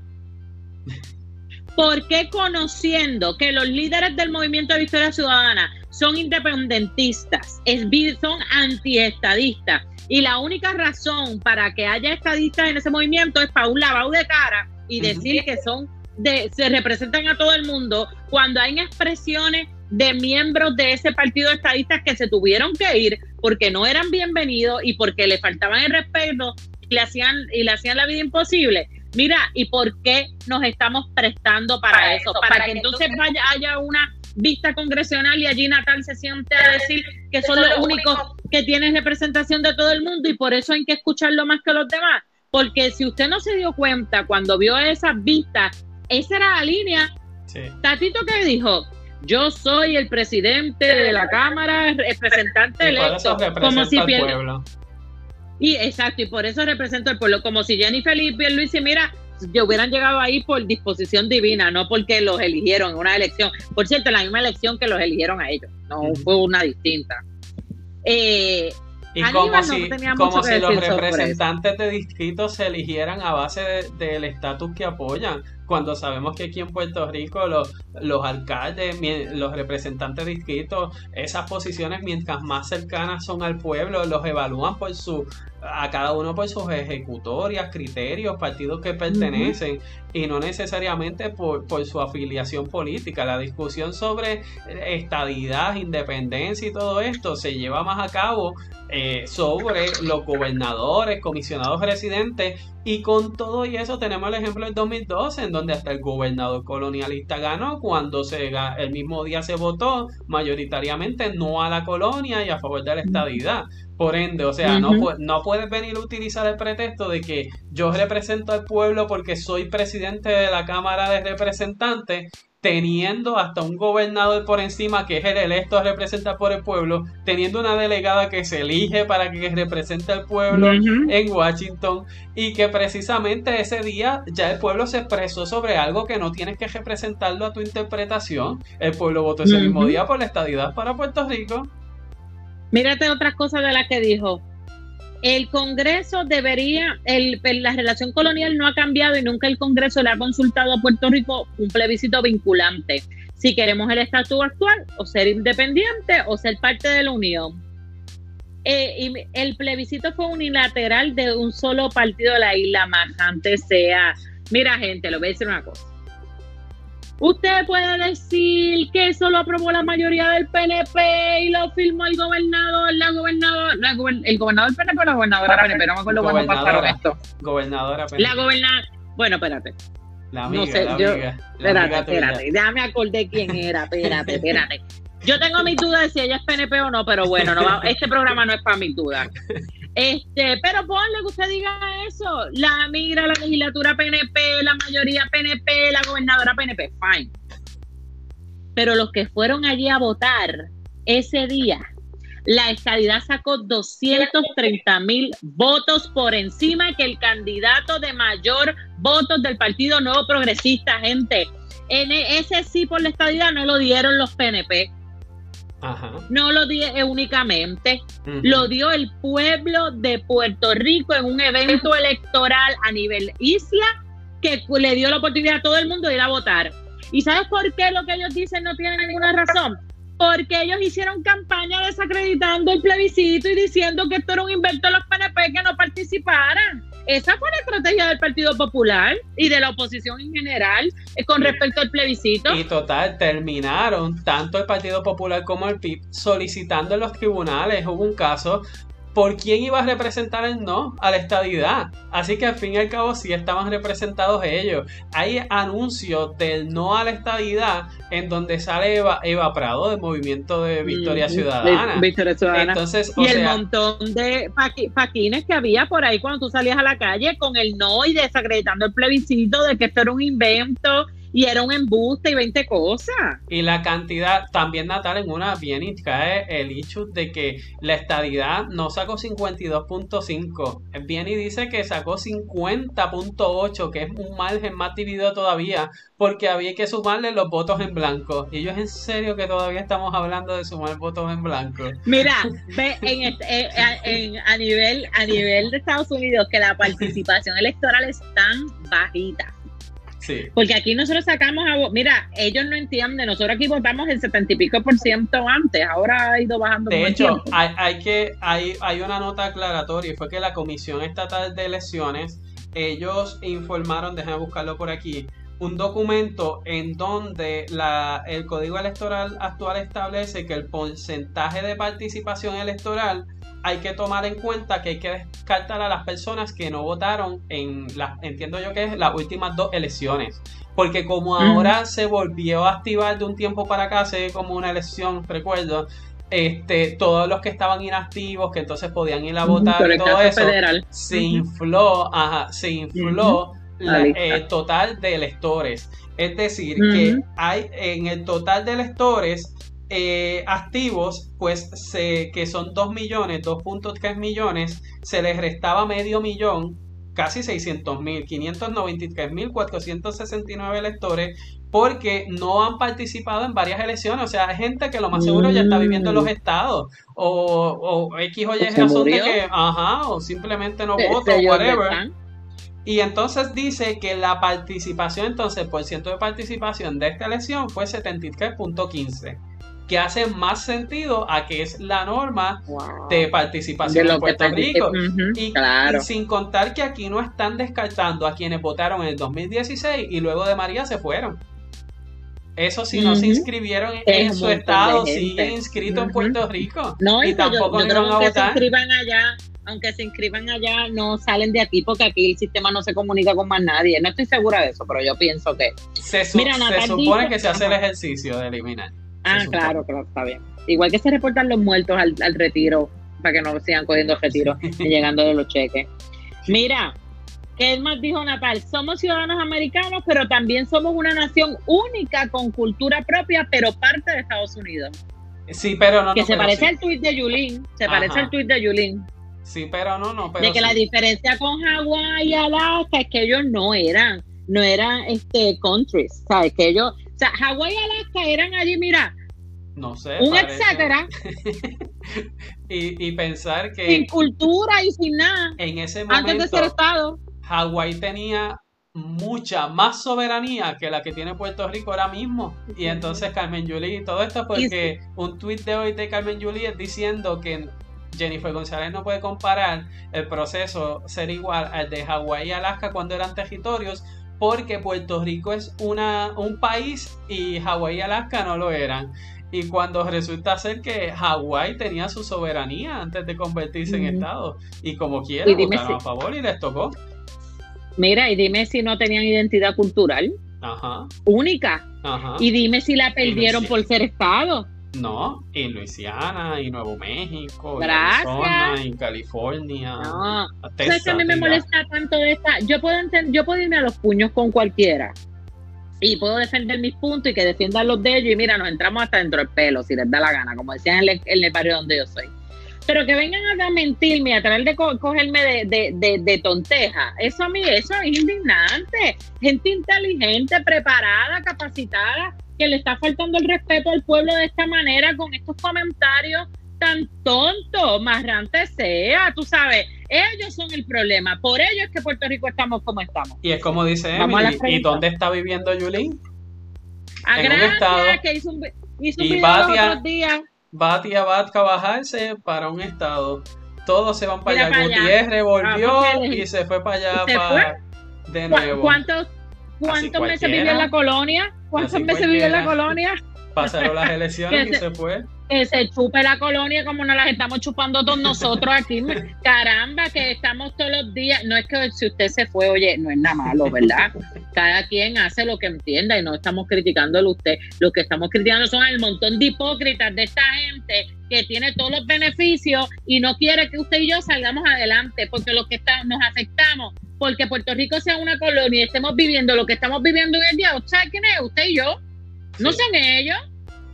Los que tienen y están bien van a estar bien y van a tener siempre. Los que venimos de abajo, los, los jóvenes los profesionales jóvenes que estamos tratando de salir adelante, somos los verdaderamente los verdaderamente este ya empezaron a regañarme Michael porque yo, yo me empiezo a decir esas palabras de allá arriba del sector La Plaza, del barrio San Salvador de Cagua o de las partelas Muñoz Grillo del barrio de Cagua y empiezan a regañarme porque es muy folclórica, mira.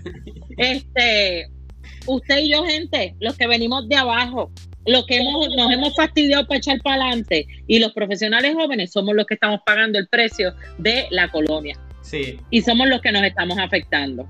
Isa, y pasando entonces a, vamos a coger solamente algunos de los más importantes que vimos de los que realizaron expresiones o preguntas, comenzando con Don John, el, de, el representante de Alaska, que este, es uno de los eh, representantes seniors que siempre ha respaldado la estadidad para Puerto Rico. Y me gustó la parte en la que él dejó saber que Puerto Rico debió de haber sido estado antes que incluso Alaska y que eh, eh, en ese momento dado había la intención, que él fue parte del proceso eh, donde de transición del territorio de, Alaska hacia Estado, y que en ese tiempo lo que se buscaba era que Alaska y Puerto Rico fueran estados. Pero que entonces fue Hawái quien sustituyó y él dijo con mucho respeto a los compañeros de Hawái, pero contando parte de la historia como era y que él hubiese preferido que hubiese sido primero Puerto Rico antes que Hawái y Alaska. Eh, y dijo que el pueblo, pues, el pueblo ya habló y que nos corresponde como congresistas escucharlos. Les dejó saber que esta parte yo sé que se la dijo a los compañeros que fuesen republicanos, de que en su caso eh, se esperaba de que iban a ser demócratas en Alaska y terminaron siendo republicanos y que en Hawái eh, esperaban que fueran republicanos y terminaron siendo demócratas. O sea, no utilicen el argumento de no le demos la estadidad a Puerto Rico porque va a ser demócrata ahora, cuando la realidad es que la historia dice que han terminado siendo al revés y todo depende de la coyuntura del momento. Esa parte me fascinó, Michael. Eh, cuando él dijo eso, yo al fin, gracias a alguien hablando sentido común, porque y lo dijo claramente, se esperaba que se comportaran de esta manera electoralmente y no lo hacen. Así que ese no puede ser el criterio para atender la, la situación de la estadidad para Puerto Rico, no, gente, porque quién sabe, yo pienso, yo pienso, ¿verdad? Que los puertorriqueños van a, yo pienso que Puerto Rico va a ser un, un swing state y va a ser a ser republicano o va a ser demócrata. No, yo, no creo que Puerto Rico vaya a ser marcado hacia uno de los dos. Ah, de hecho, uno de los análisis que yo me hago es en el sentido, yo pienso, ok, si Puerto Rico logra convertirse en estado este cuatrenio y Jennifer González es la primera candidata republicano al Senado Federal, junto con otra persona más, yo, yo veo que Jennifer González entraría con el voto incluso de quien vote demócrata para otras posiciones. Claro, ese proceso. O sea, que va a ser un proceso de transición que en inicio va a depender de la persona a la que corresponda que esté corriendo para ello. Isa, en vez de tu cara, lo que se ve el papel es Ay, perdón. es que estoy, buscando para, uno bueno. estoy, tratando en verdad yo quiero coger a Richie Torres, pero yo sé que tú quieres a Richie Torres, así que me estoy conteniendo para buscar Sí, no, lo, lo, puedes coger, lo puedes coger. No, no, bendito, yo no, voy a ser mala. Mira, yo me voy a ir con Westerman. Westerman, que es el, el, congresista de mayor alto rango en, la en el Comité de Recursos Naturales, eh, hizo unas aportaciones bastante neutrales, pero bien buenas. Porque él lo que dice es que el, el le preguntó a la profesora que si la convención ofrecía una caja de Pandora de opciones. Eh, y que entonces ella explicara las opciones. Y ella ahí entró a explicar que aunque se menciona la libre asociación como una opción, eso no existe, porque la libre asociación es parte de la independencia, es una modalidad de independencia que viene después de haber escogido la independencia. Entonces también él dice que el Congreso no puede comprometerse a pasar una resolución en el futuro eh, porque el, el, ¿verdad? El, no, no existe esa facultad y que era necesario el proyecto del acta de admisión. Así que eh, yo creo que es importante que un congresista de este nivel este, eh, tenga esa posición. Yo pienso que el proyecto de Nidia no va a pasar porque tiene, tiene unos errores estructurales, ¿verdad? Unos errores profundos en su redacción que no van a pasar no porque a la gente le guste o no la autodeterminación y, ese invento, sino porque ese proyecto no, no tiene viabilidad porque choca contra otras disposiciones legales. Mira, Isa, también estuvo el congresista gallego, Rubén Gallego de Arizona, quien él rápido decía que él nunca ha entendido por qué los puertorriqueños se les trata como ciudadanos de segunda clase. Y él fue el que dijo que la ciudadanía no debe definirse por un código postal, y entonces, eh, eh, haciendo referencia a que si usted es de Puerto Rico, pues su ciudadanía es, diferente al ciudadano estadounidense de, cualquiera de los estados. Dijo que, que no entendía por qué dicen que el 52.5% no es aceptable si un mandato en Estados Unidos es un 50% más. Y entonces él, puso ejemplos también en el sentido de que o sea, aquí cuando el pueblo decide a través de una elección hacer, eh, dar un mandato, pues el mandato es 50 más 1 y ese es el mandato que, eligió el pueblo, pues que eh, el pueblo eligió la estadidad y que sería para él una hipocresía, le dijo hipócrita a las personas que no reconocen, que cuestionan el proceso electoral y que no apoyan el mandato del pueblo, que como mismo él en su estado están llevando a cabo unos referéndums sobre medidas importantes para la ciudadanía en Arizona, pues él tiene que respetar lo que decida la mayoría ya, sea 50 más 1, y que lo mismo, o sea, ¿cómo voy a estar dando un discurso en mi estado de una manera, pero cuando se trata de los ciudadanos estadounidenses de Puerto Rico, voy a hablar y expresarme de otra manera, con una vara diferente? Y dice que para él la autodeterminación es que los representantes de Puerto Rico hicieran el proceso y que eso fue lo que se hizo. Los representantes electos por el pueblo puertorriqueño, independientemente del partido que hayan salido electos, establecieron un proceso de autodeterminación a través de plebiscitos durante los pasados años y pues todo nos ha llevado a esta coyuntura de un mandato del pueblo a favor de la estadidad. Mira, Rafael Cabrera nos dice, hay que regalarle un ukulele hecho en Hawái a esos que dicen que vamos a perder el 4. El ukulele es el collar ese de flores que le ponen a uno, ¿verdad? Cuando uno, yo estoy loca por ir a Hawái, yo nunca he ido, pero en las televisiones lo he visto, en las películas los he visto. Toda la cultura hawaiana sigue siendo la misma. Importante sobre Hawái, aunque ya lo hemos dicho en otras partes, te van a decir que vinieron este imperio y desplazó a los nativos hawaianos y allí entonces nació el estado de Hawái con gente que no era de Hawái, que eso nos puede pasar a nosotros. Importante, el mismo porcentaje que había de nativos hawaianos antes de ser un estado en Hawái es el mismo porcentaje que existe ahora, alrededor de un 30%. O sea, no eran mayoría ni antes de ser Estado, siendo territorio eran así. Y en el caso de Puerto Rico, la diferencia más grande es que existen más puertorriqueños en los estados que en Puerto Rico, casi el doble. Por ende, si fuese a, llegar gente a Puerto Rico, primero van a llegar miles de puertorriqueños que se han tenido que ir por la condición del estatus actual que impide crear desarrollo económico, empleo, las mismas oportunidades y ven esas oportunidades en los estados. Esa es la primera gente que va a llegar aquí a Puerto Rico. Bueno, no, que el, congresista de Hawái habló en el comité hoy. Ah, sí, sí. No me acuerdo el nombre, pero por ahí está. El congresista, el congresista, yo lo estaba buscando para decirlo, pero no, no lo encuentro. Él dijo que, la que a Hawái le había pasado también y que esa fue la y que le, y, narró el, la historia de la, con respecto a la estabilidad de Hawái. Así que mira, y habló inclusive, me acuerdo que mencionó que su papá, su abuelo, su bisabuelo creo que era, o su tatarabuelo, había estado en, en una primera ocasión que habían votado y yo no sé qué más, y que él conocía lo que era la lucha y que y dónde él estaba él ahora. Así que eso, eso es importante. Mira, vámonos ahora, Michael, con la representante Nidia Velázquez, que estaba, que votaba fuego.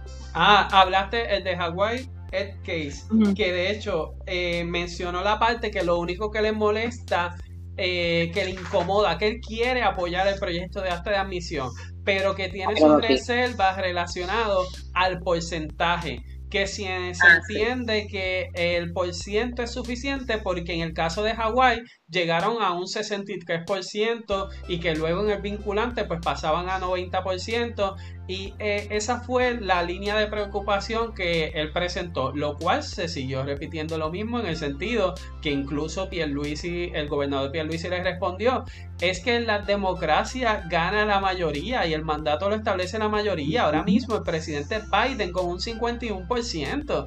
Y entonces, ¿cómo el 52 no va a ser válido? Y pues que fue excelente y que trajera también estos ejemplos concretos para responderle a los congresistas.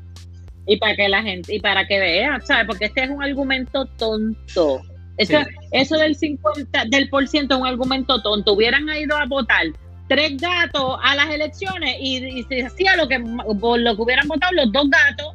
Y, de, y de paso, Pierluisi, y Pierluisi le recalcó también al representante, bueno, a todos, en el sentido de que deja que venga ese proceso vinculante, hagan el ofrecimiento de estadidad para que ustedes vean cómo ese por ciento va a aumentar, porque incluso los que están aquí, sí, incluso los que están aquí deponiendo en contra de la estadidad, ellos estuvieron en todo el proceso dejando saber que esto no iba a valer nada, que no votes por eso, o si vas a votar o dañala, o échala en blanco, lo otro. Y pues su electorado, ese era el cuento que se estaba creyendo. Y aún así la estadidad ganó y muchos no creyeron ese cuento. Imagínense en el plebiscito estadidad sí o no, si es que el Congreso determina hacer la oferta a Puerto Rico sobre si estadidad sí o no. Pues obvio que va a aumentar el porcentaje y lo hemos hablado en otros episodios en donde les hemos dado ejemplos concretos de estados en donde cuando vino el proceso de definición eh, eh, pues votaron a favor de la estadidad y que incluso existen uno, hubo un estado en donde el porciento era menor al 50% a favor de la estadidad y una vez hubo un proceso vinculante se revirtió y fue una pena que dio eh, a favor de la estadidad que esa es la importancia de que sea ese proceso vinculante y que con esa votación y ese resultado se va a obviar entonces la preocupación que tiene ese congresista y que la, la este yo estoy totalmente de acuerdo y, un factor que tenemos que mencionar que es importante y no podemos hacernos de la vista larga es que si el PNP no hubiera estado en la pobre condición que estaba para las elecciones pasadas, la estadía hubiera sacado más votos. Pero como había tanta gente enojada, eso afectó, más afectó los PNP enojados que no salieron a, a votar por la estabilidad que los este que, que la oposición en cuanto al por ciento verdad de, finalmente quedó. Vamos a ver de Nidia Nidia está furiosa cuando le tocó hablar. Este, eh, dijo que su proyecto no excluía la estabilidad, solamente ella sabe eso, nadie más. Que si están tan seguros, ¿por qué oponerse a un, proceso inclusivo, transparente y democrático? Oye, porque lo demás no lo ha sido, no ha sido transparente y democrático, no lo ha sido. Le preguntó a Aníbal Acevedo Vilá a, esta parte a mí te digo que, fue, fue como que una mezcla de me hecho reír en esta parte. Sí, este, eh, eh, Aníbal, porque usted es profesor de derecho, usted es abogado y además es profesor de derecho en una escuela de derecho. Y yo ahora Aníbal es perito. O sea, como la, la, como, como la profesora Pons este, era, o Pons o Ponza, no sé cómo se pronuncia, mis excusas por eso, que Cristina, vamos a decirle a Cristina porque ella es, ella amiga de nosotros. Desde hoy ella es amiguita nuestra. Este, Cristina eh, lo hizo también, lució también, pues necesitaban tener un profesor de derecho del otro lado también. Entonces le dice, los, le pregunta, los pasos que se han dado para diseñar otro, otros plebiscitos, si hubo oposición o no. Le, Aníbal le responde, que nadie consideró a los, los violines. Tenemos música de violines cortavenas en este, no, no Que nadie consideró a los otros partidos y fue una campaña unilateral. Las partes tenían que gastar parte de su dinero porque no controlaban el gobierno. Vean los anuncios asustando a la gente. Metiéndole este, miedo. no es independencia. Sí, no, no contesta así, estoy yo aquí, mira, haciendo un show. Porque en verdad. Pero eso fue lo que dijo. Eh, eh, era un poquito más de ánimo, pero un poquito nada más. Porque Felipe estaba. Pero sí, se fue por, por, esa línea. Pero qué conveniente, sin embargo, estuvo hasta el mismo 1 de noviembre en el cierre de campaña de Charlie Delgado diciendo que había que salir a votar por el no a la estadidad y que había que elegirlo a él para ir a Washington a que no se malinterpretara ese voto del no a la estadidad. O sea, pero sin embargo gana el sí a la estadidad y si hay que malinterpretarlo y si hay que buscarle las cuatro patas al gato. Qué cosa, pero hasta el cierre de campaña del Partido Popular, ahí estaba de lo más feliz, apoyando el no a la estadidad y se sentía representado y nunca se quejó de que necesito más chavo para hacer campaña por el no, qué sé yo, eso nunca fue un planteamiento que se utilizó ah. durante la campaña. Y, eh, eh, y, el sí a la estadidad no fue con fondos públicos, fue con fondos políticos como cualquiera lo levanta para hacer sus anuncios. Exactamente. Eh, pero Michael, ya mismo cuéntame quién le echó eso en cara a Aníbal Acevedo Déjame terminar la parte de Nidia y me dices ya mismo si te acuerdas quién le echó en cara a Aníbal que hello, usted, usted hizo campaña por el no y perdió. Ajá. Nidia le preguntó a Natal que se acababa de mandar a la Comisión Estatal de Elecciones por problemas en el proceso electoral. Y allí Natal, ¿sabes qué hizo? Abrió el, episodio 15 de la temporada. Hoy Miguel Romero volvió a ganar. ¿Cuánta es la, la vez 15? Mira, y allí dijo que sí, que el proceso, que qué sé yo, que nadie se molestó en mencionar que ya ese caso fue resuelto por el tribunal y que ya el juez dijo que aquí no había nada que buscarle, aquí no había ninguna irregularidad de nada. Nadie dijo convenientemente que falsificaron papeles como si fueran de la Comisión Estatal de Elecciones cuando no lo era. Nadie, nadie dijo eso. y, entonces Natal dijo... Exacto y todo ahí de que no, es que eh, yo tengo cinco precintos en San Juan y, y ¿qué, es de los cinco comisionados electorales? Lo sumamos y habían 118 votos de más en la del plebiscito. O sea, estaba con el mismo papelón que hubo en el juicio de, de, los votos que sumaron ellos mismos y que nunca se pudo evidenciar en el tribunal, pues eso mismo hizo en la vista congresional. Así que ahí, ahí, mira, ahí tiene. ¿Quién le, ¿Quién le echó en cara a Aníbal que él perdió, Mira, Vamos a decirle al pueblo este Bueno, en realidad es que el nombre no lo tengo. Porque resulta ser que nunca lo pusieron cuando fue de los últimos. Y la ah, cosa es, hasta en Twitter lo pregunté y nadie me dice el nombre, pero me compartieron. Déjame ver si consigo por aquí una foto. foto.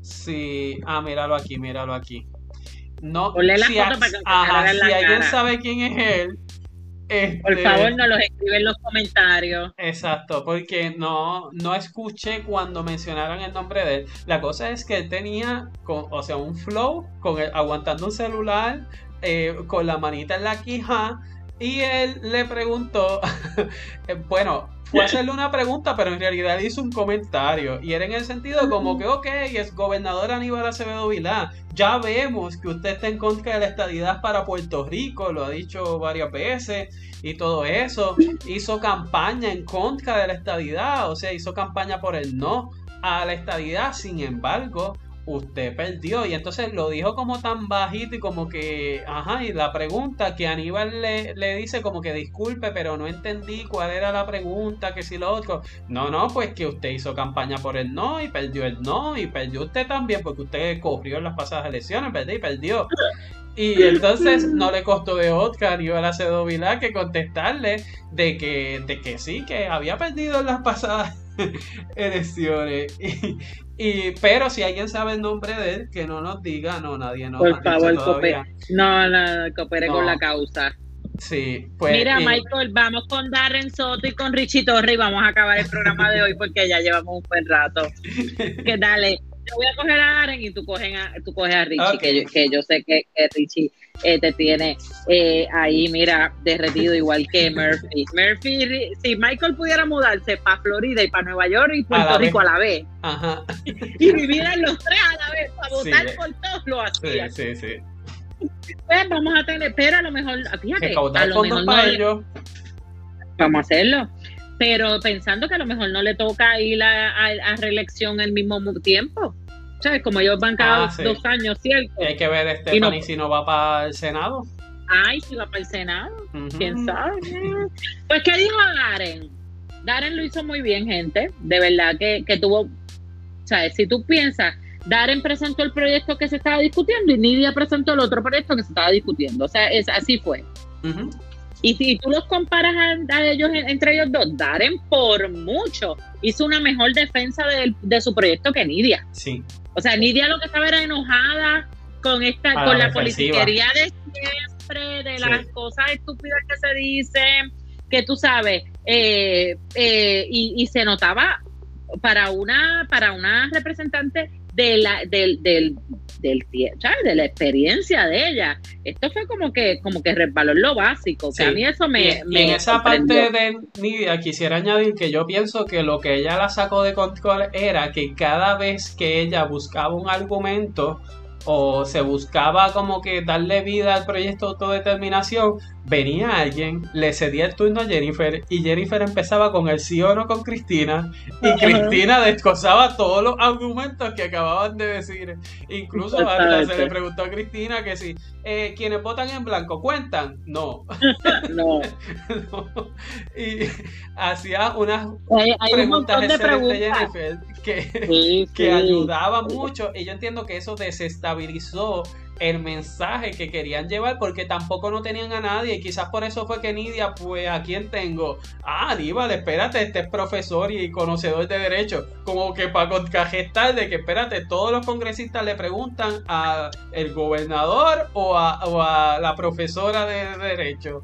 Pues y quién me defiende aquí de derecho yo creo que ella ni sabía que Tatito parece que por lo que vimos no domina bien el inglés y entonces eh, como que no era tampoco ah, quizás un recurso para fundamentar luego de que su ponencia se veía como que si alguien se la escribió, la leyó allí, pues este está hasta buscando la manera de meterle lela y toda la cosa aquí, un jebulú, que le restó credibilidad y después no lo puedo utilizar, así que no tenía otra alternativa de, de usar a Aníbal Acevedo Vilá como profesor. Mira, Michael, te- aquí te dicen, te, te escribieron, Emily te escribió el nombre del representante.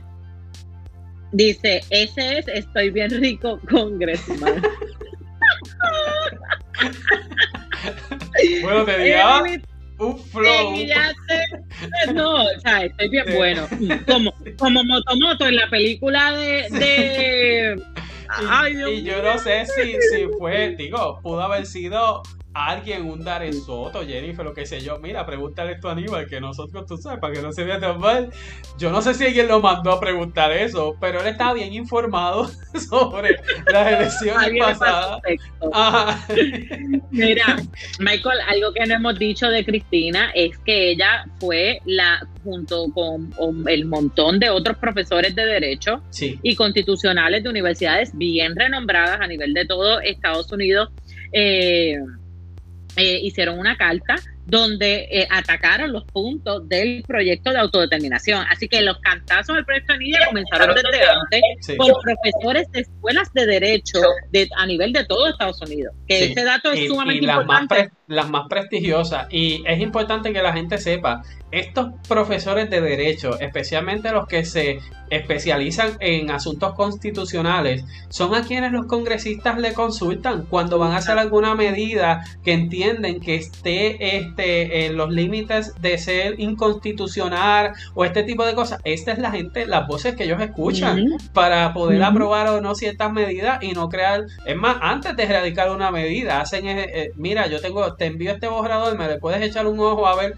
qué tú piensas de la parte constitucional o de, derechos relacionados a eso, pues, o sea, son gente eh, experimentada que sirven de fuente para los congresistas y que ahora les estén diciendo, no, es que el proyecto que hay que atender y continuar es el acta de admisión. El otro proyecto raya hasta de ser inconstitucional si los puertorriqueños eligen fórmulas que no sean estadías de independencia. Jennifer le preguntó, ¿la constitución, la convención constitucional abre la puerta a opciones no constitucionales? Y ella dijo sí, y podría el Congreso oponerse. Ella fue clara en que esto va en contra de la Constitución. Mira, Michael, ¿y Darren qué nos dijo? Darren nos dice, eh, Darren Soto, una minoría que propone un ELA mejorado es una ciencia ficción, oyeron bien gente, producto de la imaginación colectiva sin utilizar servicios como por ejemplo el, cannabis.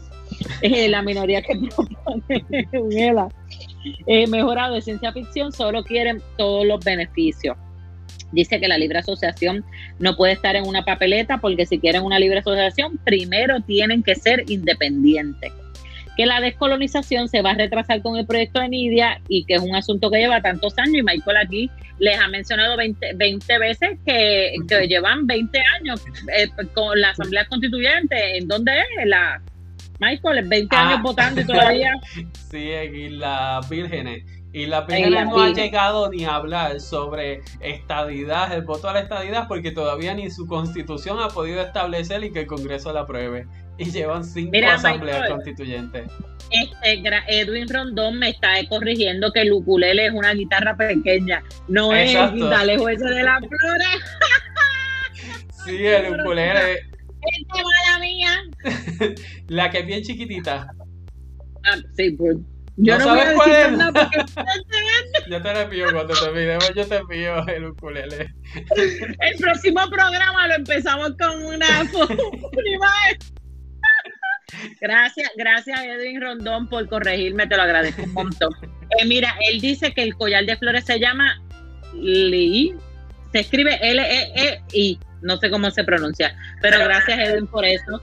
Este, a mí no me molesta que me corrijan, gente. Saludando a Eli Rosario, por quien nos está viendo por YouTube, y también Paco, quien dice que Aníbal está loco. Gracias también a los que nos ven por YouTube. Sí, importante. Compartan también, del, suscríbanse al canal para que les salgan las notificaciones y compártalo con sus amistades también. Mira, y Darren Soto continúa diciendo que una convención que permite hablar, pero hace caso omiso a las elecciones que escogieron la estabilidad. Hay una minoría de puertorriqueños que viven en la nación que apoyan la independencia y quieren evitar que los puertorriqueños resuelvan su estatus. Eso fue un indirecta, Claro, esa es la máxima expresión del egoísmo. Donde como yo sé que el resultado no es el que yo quiero, boicoteo hasta más no poder para que no haya un resultado. Esa es la máxima expresión de egoísmo. Y las personas que están en esa posición son unos desconsiderados de la situación que estamos viviendo aquí los puertorriqueños. Porque eso es como que, ya, si lo que van a, a ir a comer a mí no me gusta, pues que nadie salga a comer y se mueran de hambre. Y aquí, ¿cuál es el ejemplo? Pobre seguridad, pobre servicios de salud, pobre sistema educativo, pobre situación de vida y calidad de vida. Eso es lo que estamos viviendo nosotros. Dice también que los puertorriqueños atesoran la ciudadanía americana, que honran nuestra bandera y que al retrasar las elecciones estamos retrasando la justicia. Y entonces ahí empezó una serie de preguntas que me pareció muy inteligentemente hecha porque como Joan fue como unas posturas bastante liberales con todo lo que mencionó, él hizo lo contrario y que dijo, ¿y los conservadores apoyan la, estadidad? Le preguntó a, José Fuentes. ¿Y qué pasó? Que le dijo, claro, las iglesias, los conservadores, y mencionó, mira, a toda el, la base conservadora en Puerto Rico, que normalmente está identificada con el Partido Republicano, como que apoya la estadidad para dejar claro que aquí, tanto conservadores como liberales, apoyan la estadidad.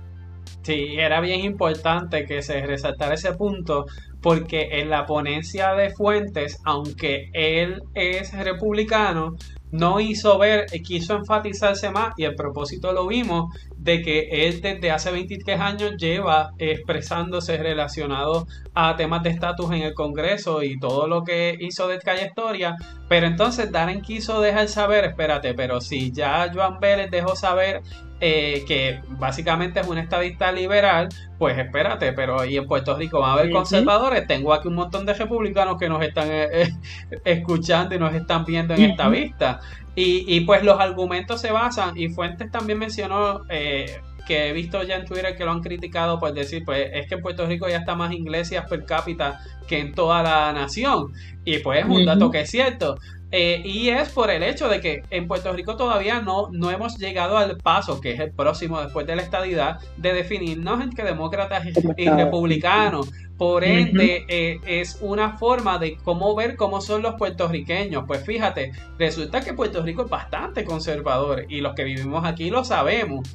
Y tenemos líderes que son eh, y tienen sus seguidores muy arraigados relacionados a posturas conservadoras. Y la otra parte que ya Isa eh, ha hecho hincapié es que también existen los que son conservadores en lo económico y fiscal, pero liberales en asuntos sociales. Y, y pues eh, Darren Soto fue, fue bien estratégico en querer dejarle saber, espérate, que hay, conservadores en Puerto Rico. Hay muchos que también están a favor de la estadidad para Puerto Rico. Y si tú me preguntas a mí, en el movimiento estadista hay más conservadores que liberales. Eh, sí, sí. Yo, yo me considero bastante liberal en mi postura eh, y yo puedo y puedo decirles que soy la minoría dentro del movimiento estadista. Mira, Michael, eh, nuestros colaboradores me enviaron la foto del ukulele. Aquí está, gente. Sí, es como una guitarrita, más pequeña, más incomodísimo debe ser tocar eso. Que yo dije mal, que yo dije mal, pero ahí está, gracias a Cabrera por, ¿verdad? Jugar para el equipo ahí y enviármelo todo y gracias, ¿verdad? Por, por corregirme. Yo creo que, eso es parte importante de la vida. Este, uno meter la parte y corregirse, para aprender.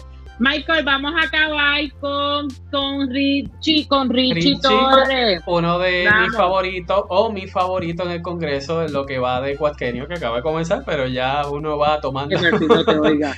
uno... Que no la escuche Murphy, gente. uno se va haciendo fans de, varios de ellos, pero relacionados a, los asuntos que tienen que ver con Puerto Rico.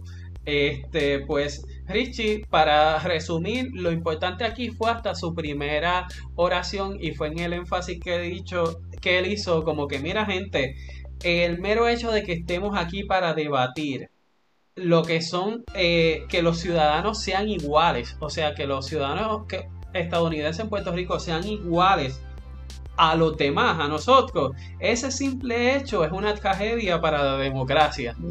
O sea, estamos aquí discutiendo eh, sobre si sí o si no a, darle la, igualdad a ciudadanos estadounidenses que no nos están solicitando. Aquí de eh, mal estamos. Ser igual a ellos. O sea, ya esto es una tragedia para una nación que está basada en unos postulados democráticos y que se presenta ante el mundo sobre esos postulados y cómo es posible que dentro de nuestra propia casa tengamos que tener esta discusión que se esté llevando hoy.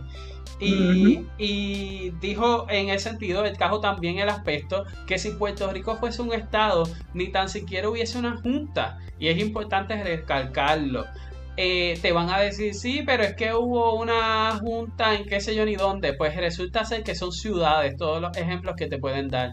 En los estados no, no, ha habido, ajá, eh, no ha habido eh, en los estados per se una junta de control fiscal.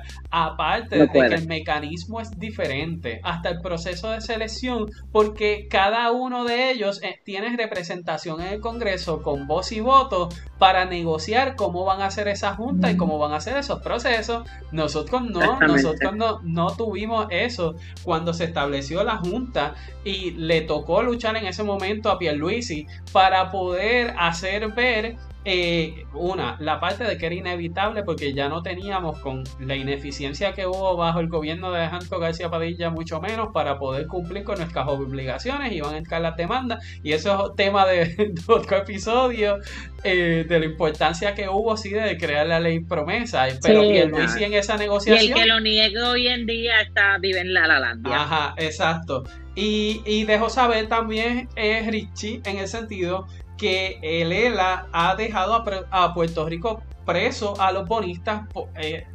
atando los problemas económicos que ha caído de ser una colonia y el no poder desarrollarnos plenamente como cualquiera de los demás estados, a que ahora estemos discutiendo qué se puede pagar, qué no se puede pagar, qué se puede hacer, qué no se puede hacer, con un presupuesto limitado porque no tenemos los mismos recursos a través de los programas federales y los mecanismos que pueden ejercer cualquiera de los estados, que en el caso de Puerto Rico no podemos hacerlo. Y ahí, pues con eso terminamos, creo yo, ¿verdad?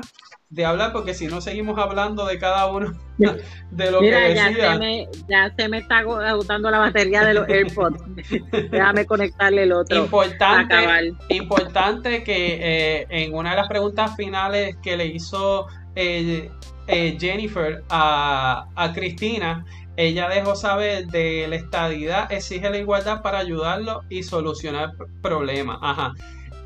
Puerto Rico está Ah, ok, dejando saber en el sentido sobre que Puerto Rico ahora mismo, al no ser un, estado, pues está excluido de programas federales, toda esta información, y que le dejó saber como que usted misma, Jennifer, eh, usted la pueden escuchar aquí, pero usted no está siendo representada por los puertorriqueños con el voto como cualquiera de sus otros compañeros, eh, que solamente, lo más importante de todo esto, solamente la estadidad es el único mecanismo que garantiza la ciudadanía estadounidense say para esta y las futuras generaciones. Cualquier otro mecanismo, incluyendo la libre asociación, al ser una modalidad de la independencia, no garantiza que seamos ciudadanos estadounidenses y que utilizar los ejemplos de las islas que han tenido un acuerdo de libre asociación con Estados Unidos, esas islas antes de lograr ese acuerdo no eran ciudadanos estadounidenses como lo son Puerto Rico ahora. O sea, e, ese ejemplo no es el mismo escenario y que eh, a través de una libre asociación las futuras generaciones que nazcan en Puerto Rico dependerán y estarían atadas del acuerdo que acepte o no el Congreso en el momento determinado y luego pues si en 10 años se rompe el acuerdo pues en 10 años se pierde esa ciudadanía y o sea, no, no, hay forma, aunque no podemos decir que bajo la libre asociación se pierde absolutamente la ciudadanía estadounidense, pues habría que ver qué acuerdos lograran en ese momento y por cuánto tiempo estaría ese acuerdo si incluye la ciudadanía. Así que lo único que logra la ciudadanía estadounidense es la estadidad. Es el único mecanismo que la garantiza tanto para nosotros como cualquiera de las futuras generaciones, sus hijos, nietos, bisnietos y por ahí para abajo, que todos puedan entonces tener los mismos derechos y beneficios que cualquier ciudadano en los demás estados. Mira, Isa, no te escucho nada. No te escucho. Ahora, ahora, ahora, mira, ahora, ahora, eh, sí, ahora sí. Adlin Rivera nos pregunta, nos pregunta, ¿por qué hay una vista en dos semanas? ¿Es continuación? ¿Es para darle tiempo para un contraataque? Bueno, eh, me imagino que vendrán más fuerte en ese momento. Todavía no han dicho quiénes van a ser los invitados, pero entiendo que es la próxima semana que hay una segunda audiencia sobre estos proyectos de estatus. Hay que esperar a que la Comisión de Recursos Naturales informe sobre el proceso de cómo van a hacer esas pistas, como mismo lo hicieron con esta, que previamente ya se habían dicho quiénes iban a ser los deponentes. Lo importante es que dentro de ese comité el mensaje está calando a favor de la estadía para Puerto Rico y que el próximo paso es el informe que radique ese comité sobre los dos proyectos que lo que buscamos es que sea positivo hacia el acta de admisión. Eh, ese informe que redacte esa comisión que ellos van a votar, eh, o sea, vamos a suponer el acta de admisión, eh, aparte en el sentido de tanto el acta de admisión como la ley de autodeterminación, cuando voten en ese comité, si votan a favor, es que pueden darle movilidad a esa medida para que pase a calendario, por si en algún momento predeterminado pasa a votación en el hemiciclo para entonces la Cámara aprobarlo y pasarlo para el Senado, como mismo los proyectos de aquí. Esto es como las vistas públicas que ustedes ven que ahora mismo hay de Luma cada rato, qué sé yo, pues ese tipo de cosas, pues esto es una vista pública para poder rendir un informe positivo o negativo o un nuevo acuerdo en donde se hace una fusión de todo esto o nace un nuevo proyecto, pues ese tipo de cosas, pues estamos en, en ese proceso. Puede incluir una segunda vista, una tercera, cuarta, las que sean necesarias para ello entonces poder concluir relacionado al tema. Eso sí, también está la alternativa de que no hagan nada y lo engaveten, como mismo en los proyectos de Puerto Rico, que ha pasado que engavetan a cada rato, como mismo le pasó a Nidia que el año pasado con un proyecto similar a este, y como mismo le pasó a Jennifer y a Darren con otro proyecto similar el año pasado. La diferencia esta vez que ahora sí está el mandato del pueblo a favor de la estabilidad contundentemente y que entonces ha, jamaqueado el palo y ha hecho que ahora pues se muevan relacionados a tomar acción con, con, esto, con estas vistas. Michael, mira, Diego Acevedo dice, el congresista del teléfono se llama Garrett Graves. Ok, pues ya sabemos, busco información. Garrett le hizo la pregunta difícil a Aníbal. Y que tengo que ponerlo en mi lista. De los que soy fans, eh, sí, él entra en esa lista. Mira, Michael, nos hemos extendido hoy un montón, gente, pero ameritaba, ameritaba que nos tomáramos el tiempo de llevarle a usted la información de qué fue lo que sucedió en las vistas de los proyectos de eh, los, relacionados al estatus de Puerto Rico, porque nadie más lo ha cubierto. Esperemos que mañana la prensa lo cubra, ¿verdad? Y esperemos que salga algo en la prensa escrita. Esperemos, pero usted sabe que aquí la prensa es colonial y le encanta vivir en la colonia, no quiere salir de ella. Así que Aquí nosotros cumpliendo con nuestro deber ciudadano, nos hemos extendido hoy hasta un poco más tarde. Esperamos que le haya gustado nuestro programa y creo que Michael, con esto nos vamos, ¿verdad? Sí, así es. Bueno, Isa, gracias a cada uno. Estuvo muy interesante, muchos comentarios eh, de cada uno de ustedes. Siempre buscamos ahí leer los que podamos. Disculpen, no estaba en nuestras manos el que la computadora se calentara por un tema tan candente y por eso lo dividimos entonces en dos pedazos. Importante seguirnos siempre en las redes sociales para que se mantengan al tanto sobre las expresiones relacionadas a la estadidad. Y ya nos vemos entonces el miércoles que viene con otro episodio más de la hora estadista. Así que nada, vamos concluyendo. Que tengan muy buenas noches.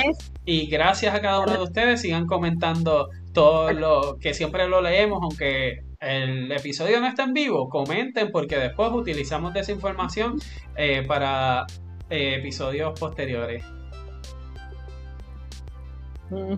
Y recuerden darle like, share, eh, me gusta, compartir, suscribirse, subscribe a todas nuestras redes sociales en YouTube, Facebook, Instagram y Twitter, en todas partes como La Hora Estadista. Eh, y compártalo con sus amigos. Gracias por estar con nosotros. Que tengan buenas noches. Dios los cuide mucho y un fuerte abrazo, Michael. nos vemos en la próxima, la semana que viene. Así es. Nos vemos. Bye bye.